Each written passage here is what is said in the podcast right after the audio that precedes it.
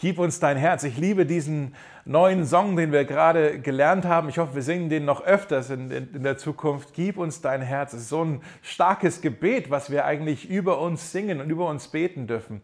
Es passt auch irgendwie so. Wir, wir, ja, wir wollen, Herr, wir wollen dich, wir wollen den Vater reflektieren. Wir sind deine Kinder. Wir wollen der Welt zeigen, wie der Vater ist. Wir wollen deine Hände und deine Füße sein. Gib uns dein Herz. Mach uns mehr so so wie du bist. Ein starkes Gebet. Juliette hat ja gerade schon gesagt, dass wir heute eine neue Reihe anfangen äh, zur Jahreslosung, also zum Vers des Jahres, ja. Und äh, diese Jahreslosung für 2021, die kommt aus Lukas Kapitel 6. Da steht: Seid barmherzig, wie auch euer Vater barmherzig ist. Seid barmherzig, so wie euer Vater barmherzig ist. Und deshalb singen wir dieses Lied: Herr, gib uns dein Herz. Du bist barmherzig.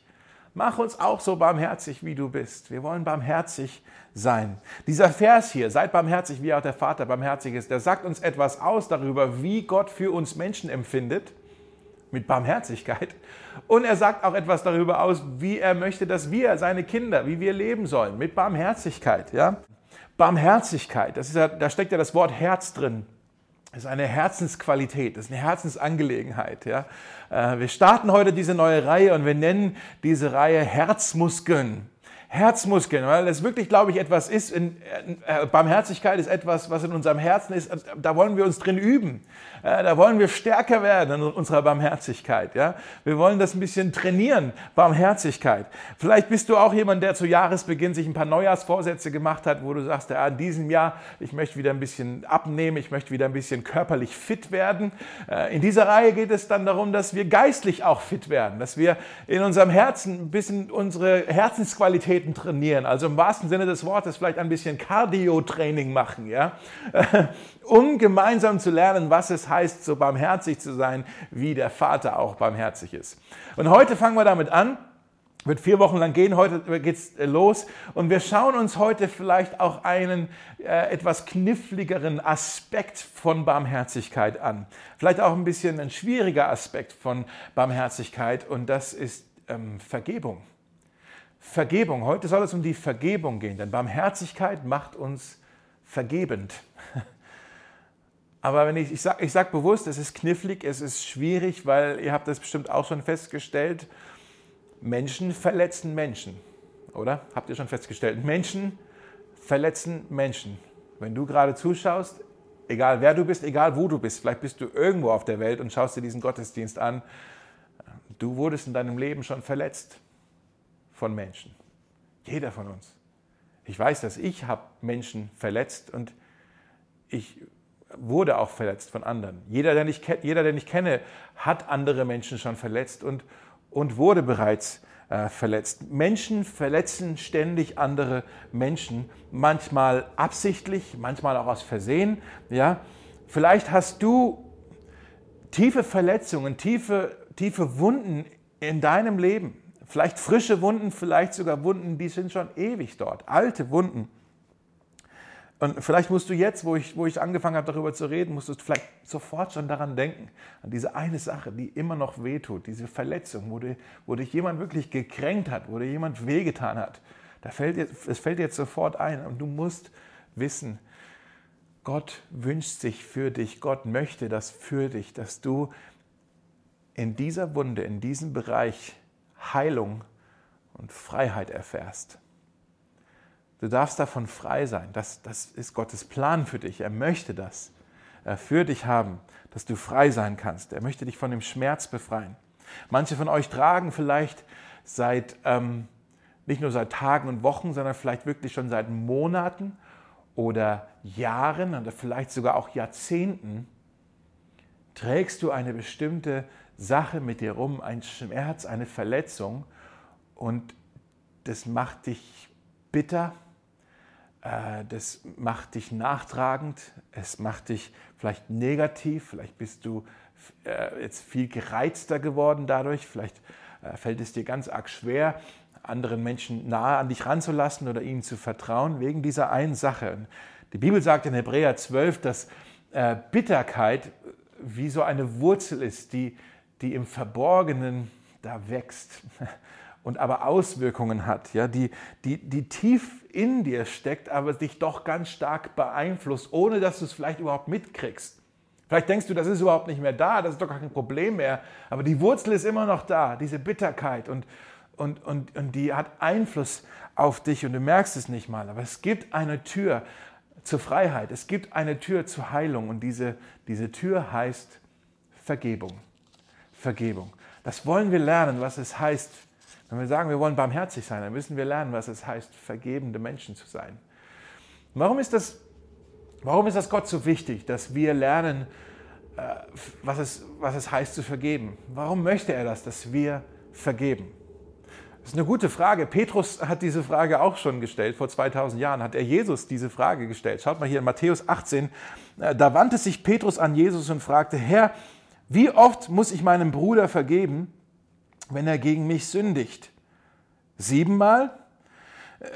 Petrus fragt hier also, wie oft man Vergebung wiederholen muss. Ist dir das schon mal aufgefallen? Es ist irgendwie äh, viel leichter, ja, eine, einmalige Sache zu vergeben, als was zu vergeben, was immer wieder passiert. irgendeiner, der dir immer wieder wehtut. Irgendwas, was dauerhaft passiert. Das ist irgendwie eine dauerhafte Irritation, ist so viel mehr als, äh, so viel schwieriger zu vergeben, als was Einmaliges. Also wenn mich jemand einmal verletzt, ja, dann sage ich sagen, ja cool, Fehler passieren halt, war jetzt nicht nicht so schön, aber schwamm drüber, ne? wir machen weiter. War ja nur einmal. Aber wenn mich einer immer und immer und immer wieder verletzt, ja, dann, dann sage ich, ey, geht's noch? Hast du sie noch alle? Was, was ist los mit dir? Warum, warum tust du mir immer wieder weh? Ja? Und genau so ist es. Petrus, Petrus fragt hier, wie, wie oft muss ich denn jetzt diesem Typ hier, diesem Idiot, der mir immer wieder verletzt, wie, wie oft muss ich dem vergeben? Okay, er sagt jetzt nicht Idiot, ne? Was hat er gesagt? Bruder. Wie oft muss ich meinem Bruder vergeben? Entschuldigung, ich habe hier ein bisschen mein Griechisch äh, vertauscht. Also er sagt nicht Idiot, er sagt Bruder. Aber selbst dieses, dieses Wort Bruder ist eigentlich total wichtig, weil er redet jetzt hier nicht von den Sünden von irgendwelchen fremden Menschen, sondern er redet von, von dem Bruder. Ich weiß nicht, ob er jetzt eigentlich seinen, seinen Bruder in seiner Familie meint oder ob er halt seinen Bro meint, irgendwie seinen Kumpel, ja, oder irgendwie jemand. Aber ich glaube, er meint auf jeden Fall jemand, der ihm sehr nahe steht. Vielleicht auch ein Glaubensbruder ja? Äh, jemand, der ihm nahe ist, ein, ein Freund, ein, ein, ein, einer aus der Familie, ein, ein Kollege vielleicht, jemand, mit dem er immer wieder zu tun hat. Das ist nicht irgendwie ein Fremder, sondern jemand, den er immer wieder sieht. Er fragt, wie oft soll ich hier die Sünden von diesem Bruder, von dem, der mir nahe steht, wie oft soll ich das denn immer wieder vergeben? Und das ist eine wichtige Frage, weil die Menschen, die dir am meisten wehtun können, sind die, die dir am nächsten stehen. Die Menschen, die dir am meisten wehtun, sind die, die dir am nächsten stehen. Die dir am meisten wehtun, die dir am tiefsten wehtun, die dir am häufigsten wehtun, sind die Menschen, die dir ganz nahe stehen. Nicht irgendwelche Fremden. Wenn ich irgendwie in Berlin die Straße runterlaufe und da schreit mir einer irgendwas zu und beleidigt mich, ja, keine Ahnung, zucke ich mit den Schultern und laufe weiter. Ist mir doch wurscht, ich kenne den noch nicht, ja. Aber wenn mir ein Freund mich irgendwie beleidigt oder irgendwas sagt, was mir nicht passt, ja, dann, dann tut das weh. Ja, jemand, der mir nahe steht, kann mir viel mehr wehtun als irgendjemand, der, den ich gar nicht kenne, mit dem ich gar keine Beziehung habe. Und deswegen glaube ich auch für die meisten von uns, wenn wir irgendwie mit Verletzungen zu tun haben, wir hegen den tiefsten Groll gegen Leute, die uns ganz nahe stehen, vermutlich aus unserer Familie oder aus der Verwandtschaft. Vielleicht ein Bruder oder ein Sohn, eine Tochter, ein Vater, ein Onkel, ein Cousin, ich weiß es nicht. Jemand, der dir ganz nahe steht, gegen den hegst du ein, einen tiefen Groll. Und wir fragen alle diese Frage, die, die Petrus auch gefragt hat, wie oft muss ich denn jetzt vergeben? Ist siebenmal genug? Reicht es dann? Nach siebenmal ist Feierabend, dann mache ich den Laden zu? Und Jesus antwortet, nein, gab er ihm zu antworten, nicht siebenmal, sondern 77 Mal. Mit anderen Worten, hey, äh, eigentlich kein Limit. Jesus sagt jetzt zu Petrus, wenn, wenn, du zählst, wenn du mitzählst, dann, dann hast du es nicht kapiert, um was es geht bei der Vergebung. Wenn du zählst, dann zählt es nicht. Ja, dann hast du es nicht kapiert. Und dann, um das zu erklären, was Vergebung denn eigentlich ist, erzählt Jesus dem Petrus und uns allen ein Gleichnis ähm, zum Thema Vergebung. Und in diesem Gleichnis, in dieser Geschichte, erklärt uns Jesus drei Dinge. Er erklärt uns, was Vergebung ist. Er erklärt uns, wie Vergebung möglich ist. und er erklärt uns, was passiert, wenn wir nicht vergeben. Was passiert, wenn wir nicht vergeben? Schaut mal hier in Matthäus 18, es geht dann weiter in Vers 23. Da steht, das Himmelreich gleicht einem König, der mit den, mit den Dienern abrechnen wollte, also eine Buchhaltungsstunde hier. Ja? Gleich zu Beginn brachte man einen vor ihn, der ihm 10.000 Talente schuldete. Und weil er nicht zahlen konnte, befahl der Herr, ihn mit Frau und Kindern und seinen ganzen Besitz zu verkaufen und mit dem Erlös die Schuld zu begleichen. Boah, krass, oder? Vielleicht kennst du die Geschichte schon und denkst, ah, ich weiß schon, was passiert, aber trotzdem, lass uns hier mal kurz darüber staunen, was hier passiert. Lass diese Geschichte heute bitte nochmal ganz neu zu dir sprechen, so als ob du sie noch nicht kennst, wenn du sie dann schon kennst. Ja?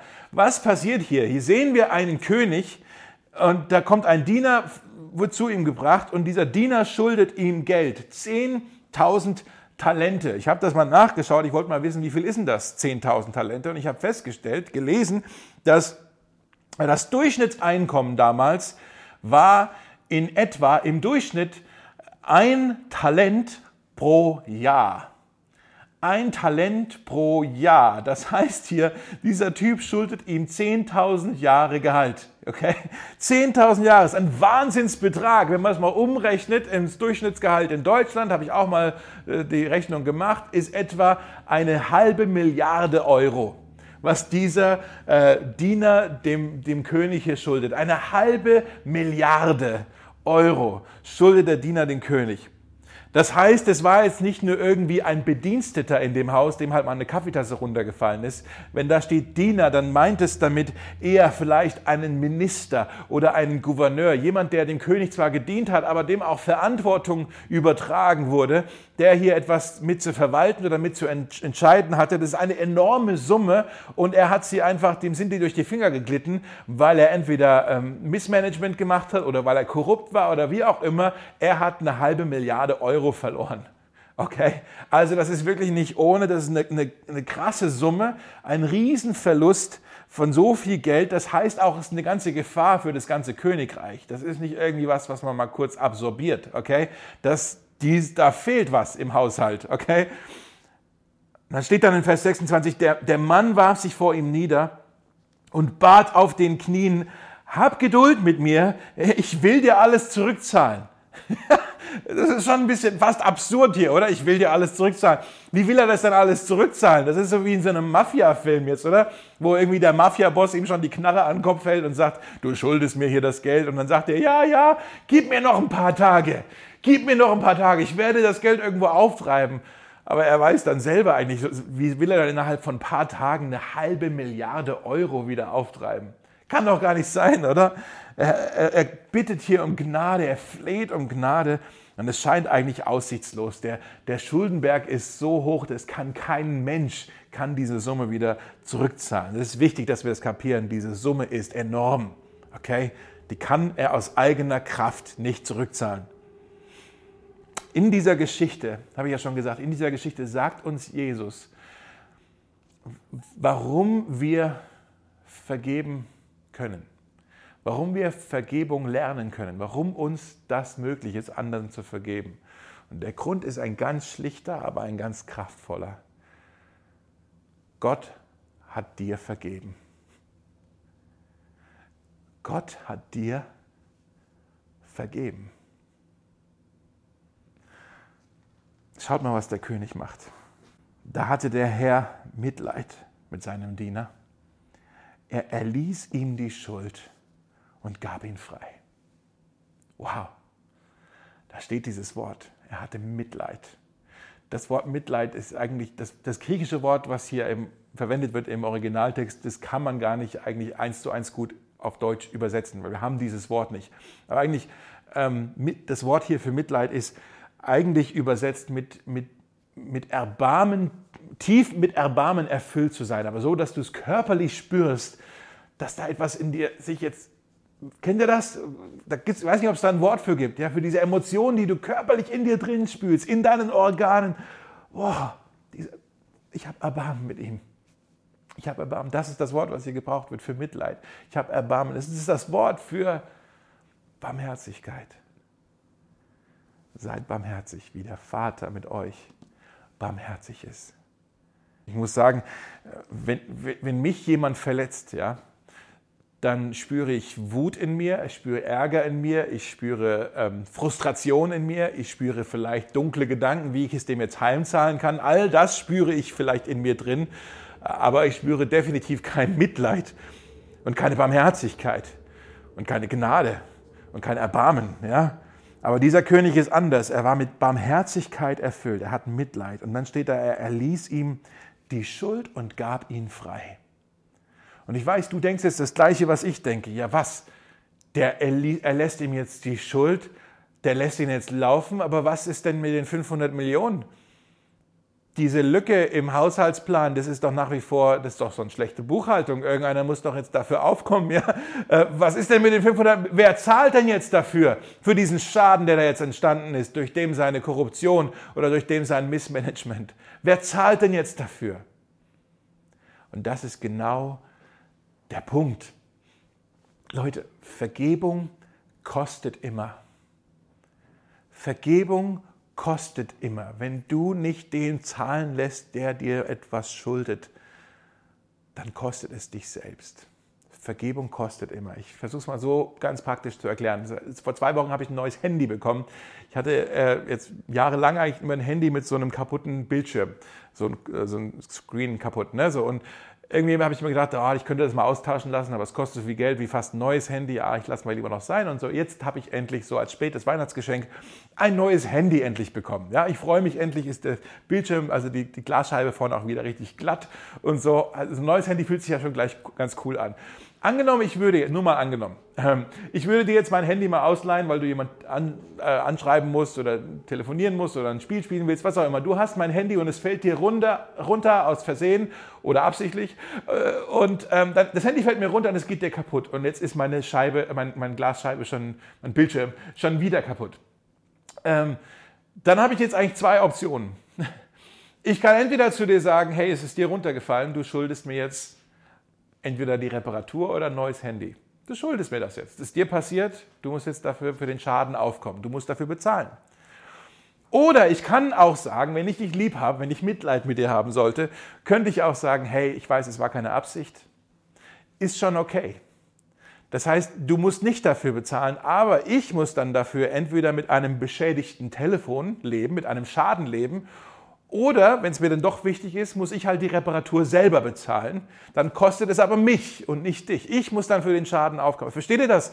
Vergebung kostet immer den, der die Vergebung anbietet. Wenn ich dich nicht zahlen lasse, muss ich selbst für den Schaden aufkommen. Dann bezahle ich selbst. Sobald ich dir sage, ich vergebe dir, sage ich damit auch, ich trage die Kosten. Ich zahle, ich, ich, ich werde dich nicht zahlen lassen, du musst nicht bezahlen, ich zahle dafür. Das ist das, was Vergebung ist. Und ich, zu sagen, ich verspreche dir, ich werde dich nicht bezahlen lassen. Ich verspreche dir, ich werde es auch nicht wieder ansprechen. Weder mit dir, noch mit anderen, noch in meinen Gedanken. Es kommt nicht wieder zur Sprache. Es ist geklärt. Es kostet mich, ja, es hat mich gekostet. Ich muss jetzt den Schaden absorbieren aber du wirst nicht dafür bezahlen. Ich, ich zahle selber, ich, ich, ich komme selber für den Schaden auf. Ich trage diese Schuld aus Mitleid vielleicht oder aus, aus Liebe, aus, aus Barmherzigkeit. Deshalb tue ich das. Und in dieser Geschichte sehen wir, hier ist ein König, der hat Mitleid mit diesem Diener, der ihm eine halbe Milliarde schuldet. Und er entscheidet sich, ihm zu vergeben und er trägt dann diese Kosten selbst. Diese Lücke im Haushalt, die muss er selber irgendwie stopfen. Er kommt für den Schaden aus. Das ist hier in dem Gleichnis so, ist ja nur ein Gleichnis. Aber in unserer Geschichte, in der, in der Realität ist das so, dass Gott barmherzig mit dir und mit mir ist. Er hat Mitleid mit uns. Der Vater ist barmherzig. Und er entscheidet sich, unsere Schuld zu vergeben. Und seine Vergebung hat ihn teuer gekostet. Sie hat ihn seinen Sohn gekostet. Jesus, der unsere Schuld auf sich nahm und sie ans Kreuz getragen hat, wo er dort für sie gezahlt hat. Er hat sie auf sich genommen, damit wir frei sind. Wir dürfen gehen. Wir sind freigesprochen. Das ist eine gute Nachricht, oder? Das ist das Evangelium. Das ist doch eine gute Nachricht. Das, was der König für den Diener getan hat, ist genau das, was Gott für dich und für mich getan hat. Das ist eine gute Nachricht. Und ich, ich möchte dich fragen, was, was spürst du, wenn du das hörst?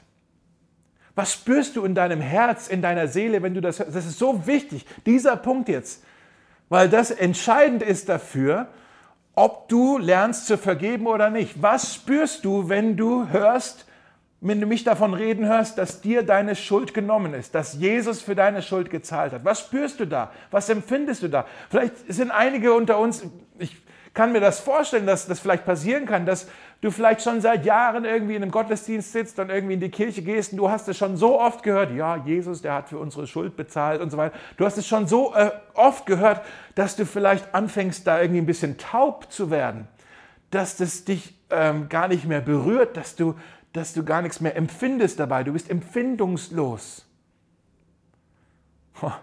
Vielleicht sind auch ein paar dabei und vielleicht hörst du zu und, und du denkst irgendwie so, ja, Vergebung, ich, ich brauche doch gar keine Vergebung.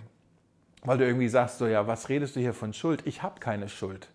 Was sagst du hier über mich, Dave, wenn ich sage, ich habe eine Schuld zu begleichen? Ich habe nichts vermasselt. Ich, mir ist nichts, ich habe keinen Schaden verursacht. Ich habe keine Schuld. Und du denkst vielleicht, du brauchst keine Vergebung. Vielleicht hörst du auch zu und du sagst, wenn du ganz ehrlich bist, vielleicht sagst du auch, eigentlich möchte ich keine Vergebung.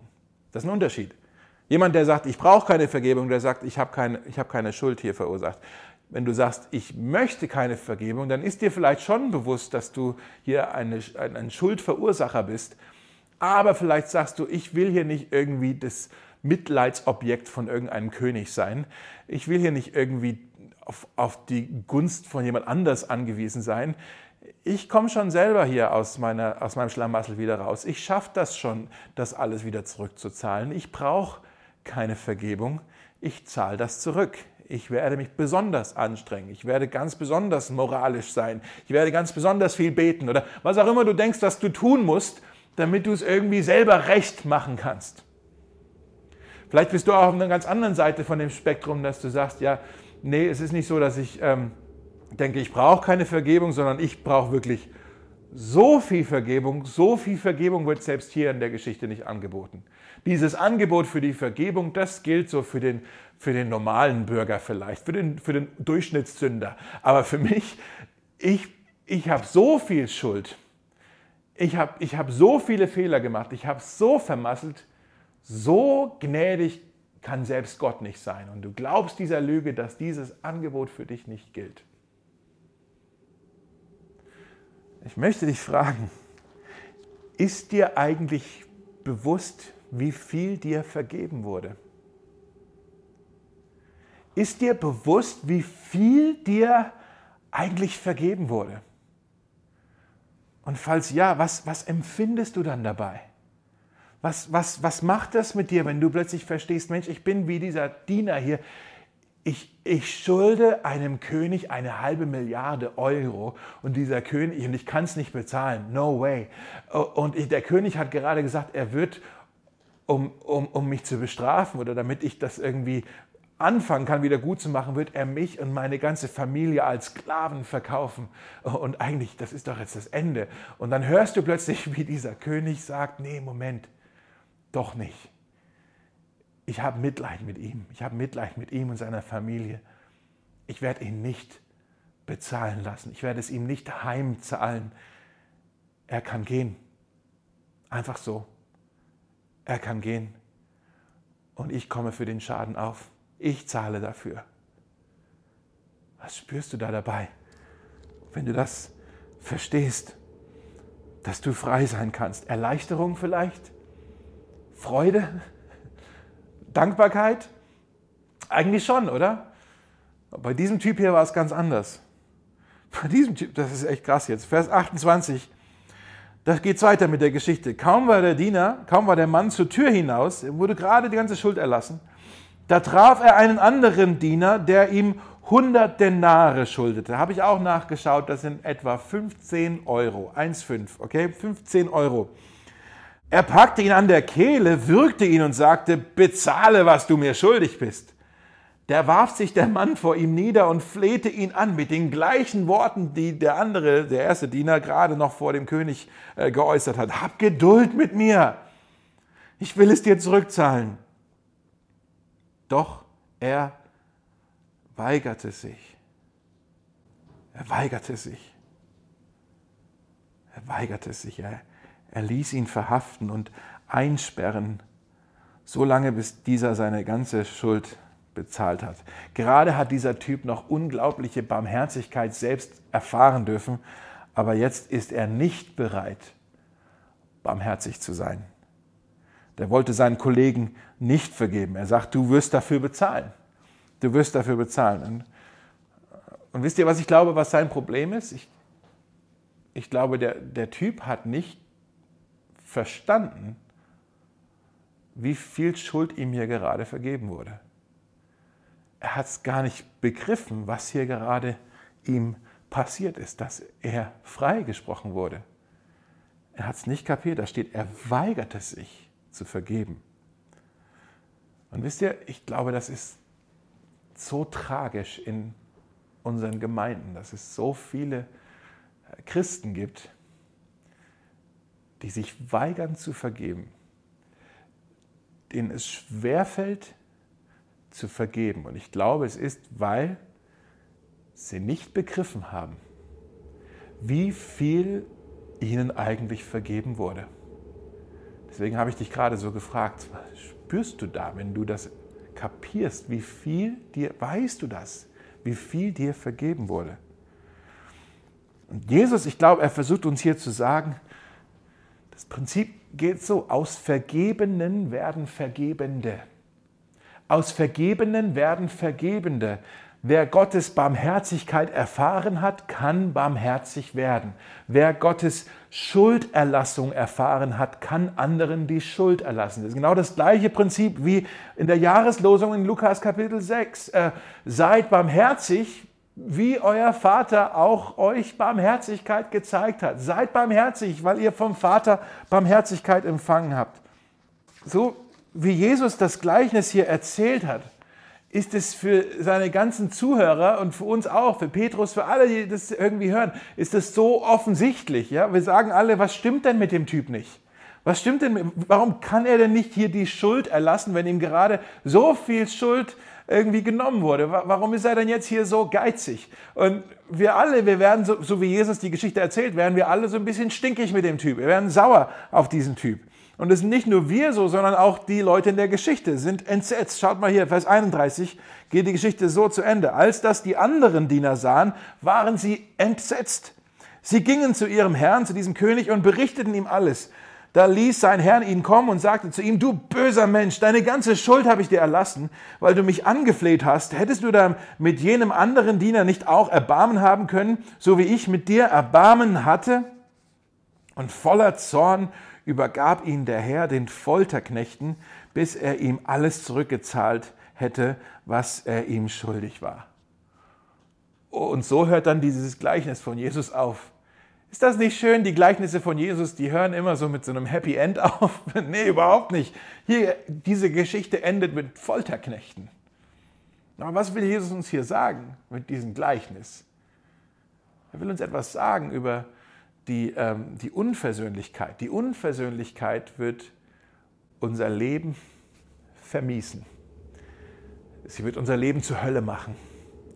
Sie wird sich anfühlen wie ein Gefängnis, nicht wie Freiheit. Die Unversöhnlichkeit ist wie Folter, wie eine Folterkammer. Die Bitterkeit die wird dich foltern. Die Bitterkeit und die Unversöhnlichkeit, die ketten dich an in einem Gefängnis, in dem du gar nicht stecken musst. Und in diesem Gefängnis wird dir die Freude geraubt, dir wird der Frieden geraubt, dir wird die Freiheit geraubt. Es fühlt sich an wie Folter in diesem Gefängnis. Du kannst nicht immer kontrollieren, wer dir in deinem Leben vielleicht wehtun wird. Aber du kannst kontrollieren, wie lange es weh tut. Ich sage es nochmal, du kannst nicht kontrollieren, wer in deinem Leben dir wehtun wird. Du kannst anderen nicht beeinflussen. Es wird immer wieder vorkommen, dass dich andere Menschen auch verletzen. Menschen verletzen Menschen. Du kannst das nicht kontrollieren, aber du kannst kontrollieren, wie lange es dir wehtun wird, wie lange du in diesem Gefängnis der Unversöhnlichkeit sein möchtest oder ob du irgendwann wieder rauskommen möchtest. Ich glaube, dieser Text hier, der versucht uns zu sagen, das eine natürlich, Vergebung kostet immer, aber ich glaube, Jesus möchte auch sagen, Vergebung lohnt sich immer. Vergebung lohnt sich immer, weil die Alternative ist Bitterkeit und Ärger und Wut und all das wird dich auffressen. Es wird dich auffressen. Ich weiß, viele von uns, viele von euch, die jetzt zuschaut, ihr wurdet in eurem Leben tief verletzt. Das sind hier sehr ernste Themen, über die wir hier reden gerade. Ne? Das, viele von euch, es wird jetzt sehr persönlich vielleicht, aber ihr wurdet tief verletzt. Vielleicht wurdet ihr irgendwie gehänselt in der Schule oder zu Hause abgelehnt oder, oder misshandelt oder, oder ausgelacht oder tiefe Verletzungen, äh, wo Menschen euch einfach wehgetan haben. Aber ich möchte auch sagen, genauso ernst wie diese Dinge sind, so ernst ist auch dieses Gefängnis und du musst nicht auf ewig in diesem Gefängnis sein. Du darfst frei sein und die Tür aus diesem Gefängnis raus, diese Tür heißt Vergebung. Diese Tür der Heilung, der Tür der Freiheit, das ist die Vergebung. Da kannst du rauslaufen aus diesem Gefängnis. Und klar, das ist auch wichtig, dass wir das sagen. Das heißt nicht, dass du jetzt automatisch den Personen oder der Person, die dich verletzt hast, äh, wieder vertrauen musst, dass du da eine Beziehung wieder aufbauen musst, dass ihr jetzt Best Buddies sein musst oder so. Äh, davon rede ich hier nicht. Ich rede von, äh, von Vergebung, nicht von Vertrauen. Vergebung und Vertrauen sind zwei unterschiedliche Dinge. Vergebung ist etwas, damit setzt du letztendlich dich selbst frei. Anstatt dass du immer bitterer wirst, wirst du frei davon. Vertrauen braucht Zeit. Vertrauen, das, das ist ein anderes Thema, da müssen wir vielleicht ein andermal drüber sprechen. Aber äh, im zweiten Timotheus, vielleicht kurz dazu, im zweiten Timotheus schreibt Paulus ja diesen Brief an Timotheus. Und er schreibt in 2. Timotheus äh, über einen Mann namens Alexander, dem Schmied. Und wir wissen nicht so wirklich, was da passiert ist, aber Alexander der Schmied hat äh, Paulus wirklich verletzt, wirklich wehgetan. Irgendwas ist da passiert, hat ihm was Böses angetan. Und Paulus warnt dann den Timotheus, hey, hüte dich vor, vor Alexander dem, dem Schmied, hüte dich vor ihm, pass auf, komm dem nicht zu nahe. Und versteht ihr, das ist auch richtig, auf jeden Fall, hüte dich Halte dich fern von Menschen, die dir wehtun. Setz da Grenzen um dich herum. Auf jeden Fall. Das ist das Vertrauensding. Aber Vergebung ist was anderes. Lerne es trotzdem zu vergeben, damit du nicht selber angekettet bist an diesen Schmerz, an, an diese Bitterkeit, an diesen Wut, die dein Leben kontrollieren möchte.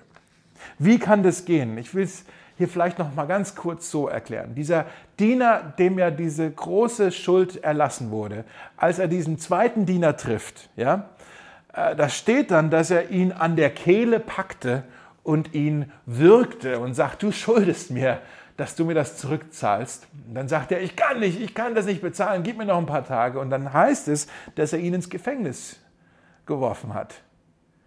Der eine Diener schmeißt den anderen Diener ins Gefängnis und ich habe irgendwie so gedacht, welches Recht hat der denn überhaupt? Welches Recht hat der denn, hier Richter zu spielen? Was nimmt er sich eigentlich vor? Welches Recht hat der Richter zu spielen? Was sehen wir hier? Wir sehen hier einen Diener, ja, vielleicht ein Diener, der mehr war als nur einer in der Küche, der irgendwie, sicher einer, der auch Verantwortung hatte, der, der irgendwie Sachen anvertraut, und trotzdem wird er in der ganzen Geschichte immer ein Diener genannt, ja. Und hier sehen wir, der ist ein Diener, der jetzt hier so tut, als ob er der König ist, als ob er der Richter ist. Und das ist doch genau das, was wir auch versuchen zu tun, jedes Mal, wenn wir jemand nicht vergeben wollen, wenn wir unversöhnlich sind, dann versuchen wir Richter zu spielen. Dann versuchen wir König zu sein. Dann sagen wir, ich weiß genau, was jetzt richtig für dich ist. Ich weiß jetzt genau, wie ich dich bestrafen kann. Ich weiß jetzt genau, wie ich es dir heimzahlen kann. Ich erhebe mich jetzt über dich. Wir versuchen Richter zu sein. Wie kommen wir da weg von diesem, von diesem ja, Instinkt oder Drang, den wir haben, Richter spielen zu müssen? Dass wir König sein müssen, obwohl wir Diener sind. Wie kommen wir da weg? Indem wir auf den König schauen, der Diener wurde. Indem wir, versteht ihr, indem wir auf den König schauen, auf Jesus schauen, der sich selbst zum Diener gemacht hat.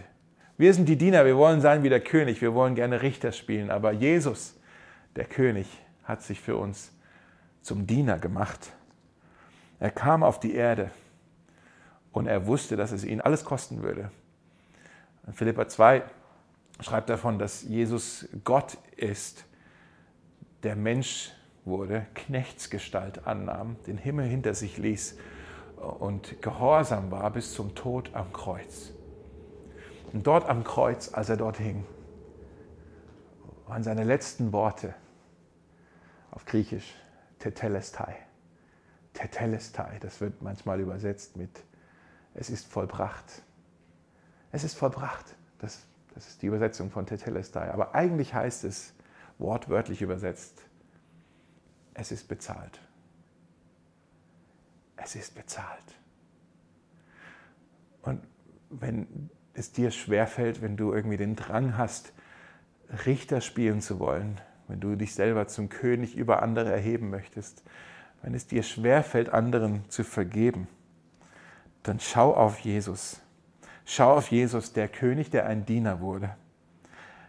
Er hat dich nicht für deine Schuld bezahlen lassen. Keinen Cent hast du gezahlt für deine Schuld. Und deine Schuld war groß und meine Schuld war groß. Er hat uns nicht dafür bezahlen lassen. Er nahm sie auf sich. Er hat sie selbst bezahlt. Dir ist vergeben worden. Du bist jetzt frei.